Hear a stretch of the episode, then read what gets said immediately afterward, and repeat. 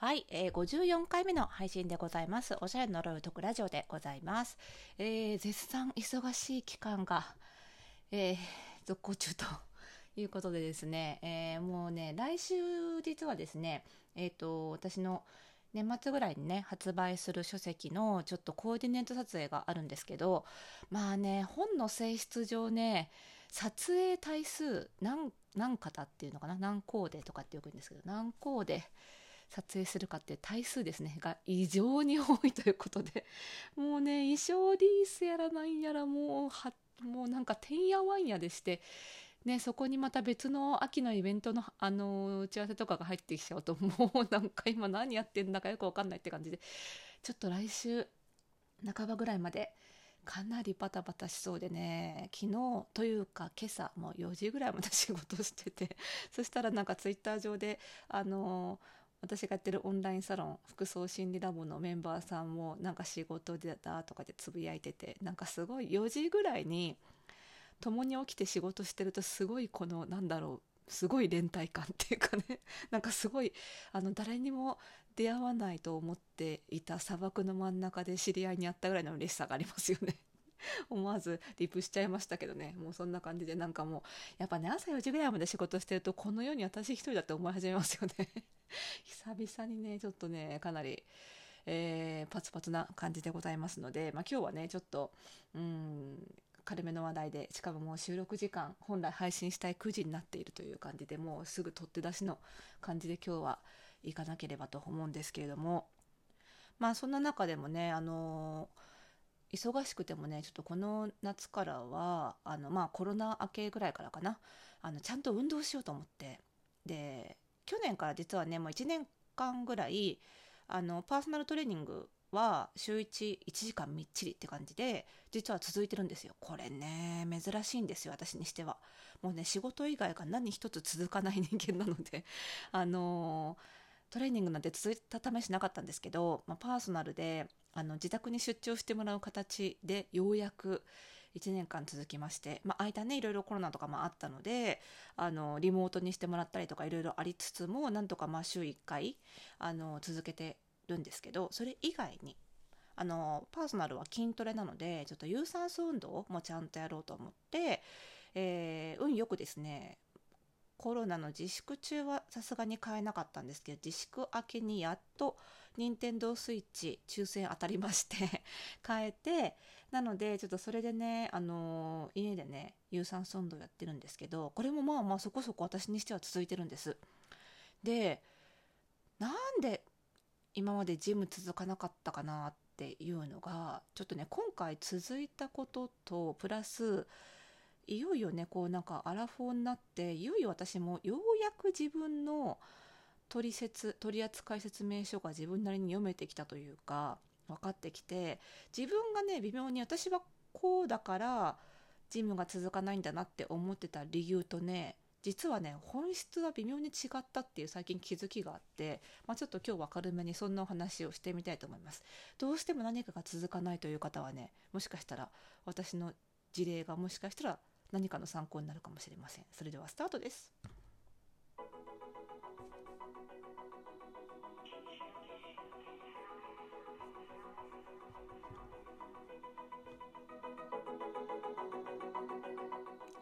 はいということで始まりましたおしゃれの呪いを解くラジオ。もうねなんかね冒頭今日何回目の配信ですの回数は間違えずにいるんだけど冒頭の話したらすっかり忘れるっていうね。昨日も多分ね53回目なのに52回目って言ったと思うんですけど今日は54回目ですね。多分間違ってないと思う。今日は54回目の配信でございます。おしゃれの呪いを解くラジオでございます。えー、この番組では、あなたに巻きつくファッションへの思い込み、イコールおしゃれの呪いをバッサバサと解いていきます。服装心理学をベースに、おしゃれをもっと楽しみ、自分を変えるコツをお届けしています。お相手はパーソナルスタイリストで日本服装心理学協会代表理事の久野美沙でございます。今日もよろしくお願いします。ということでね、まあ、続かないわけですよ。運動が。本当に続かない。ジム行っても何回これまでジム行ったかな、まあ、普通のねスタジオプログラムとかあるいわゆる大手チェーン系のジムも引っ越す先で入っちゃ行かなくなってやめ入っちゃ行かなくなってやめをこれまでどうでしょう。34回繰り返し。そしてあこれは時間に縛られてるからいけないんだという仮説のもといわゆる24時間空いているフィットネスに契約しちゃまた行かなくなり。そして、えーと、あこれはやっぱりちゃんと予約してここのこの時間に行かないとダメだというプレッシャーをかけなきゃダメだと思ってパーソナルだけど自分が店舗に行く型の、えー、あれは加圧トレーニングだったかな？に契約しちゃ結局予約を取らなくなり っていう感じでで筋トレはやっと今来てもらうっていう形に落ち着いてるんです。来てもらって、まあ、毎週もうこの日で決めちゃう。で来てもらっちゃう。逃げらんないみたいな形にすることでやっと1年続いた。このことから私はやっぱりねあの基本的にし面倒くさがり屋なんですよ私。で仕事以外のことに時間を使いたくない気持ちが強すぎるんですよね。なのでなんかもう行き帰りの時間とかその準備時間とか考えちゃうとあ面倒くさい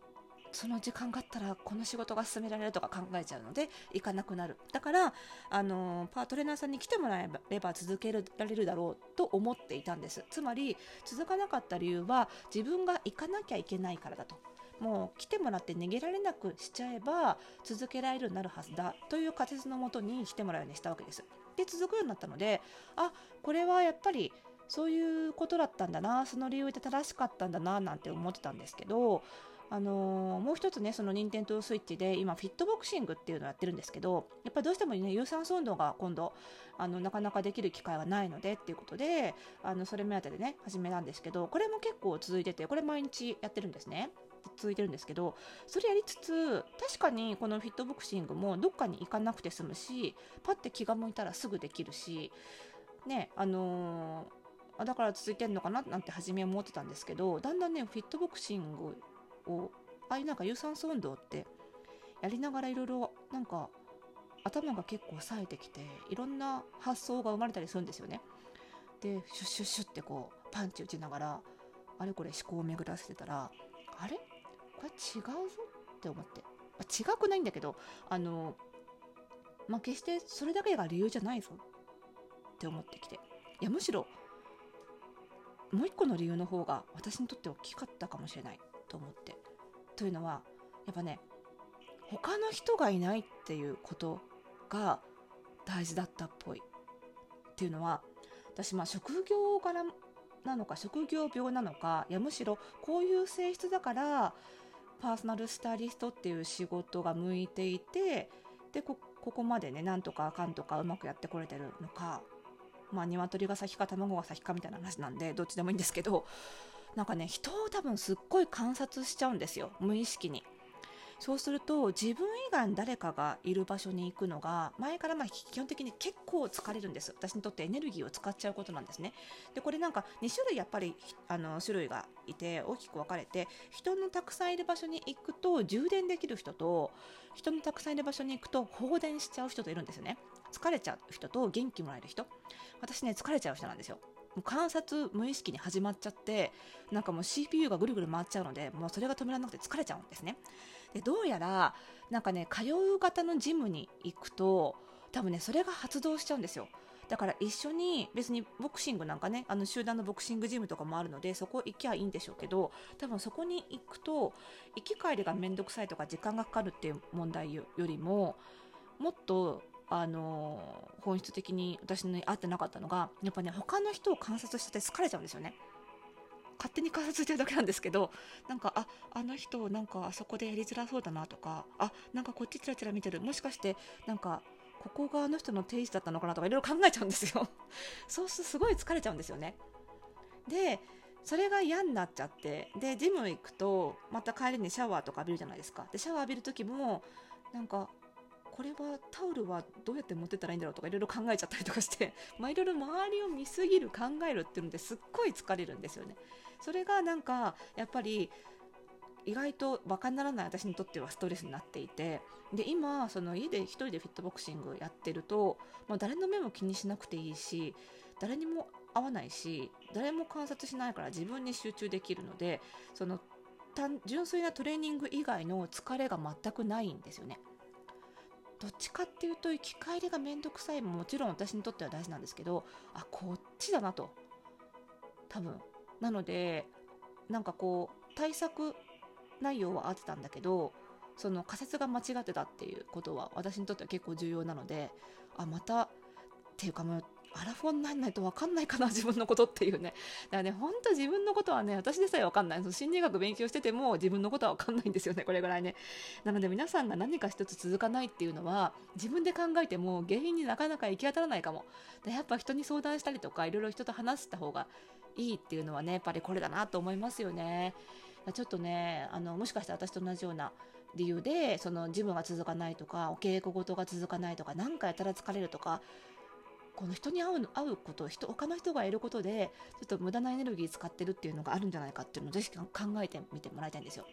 あのなんだっけえーと、 Highly Sensitive Person HPS って最近ねよく言葉聞くと思うんですけど繊細さんなんて言葉でもあの訳されてると思うんですけど結構感受性が強くて繊細な人っていうことでそういう気質を持った人のことを HSP っていうんです HPS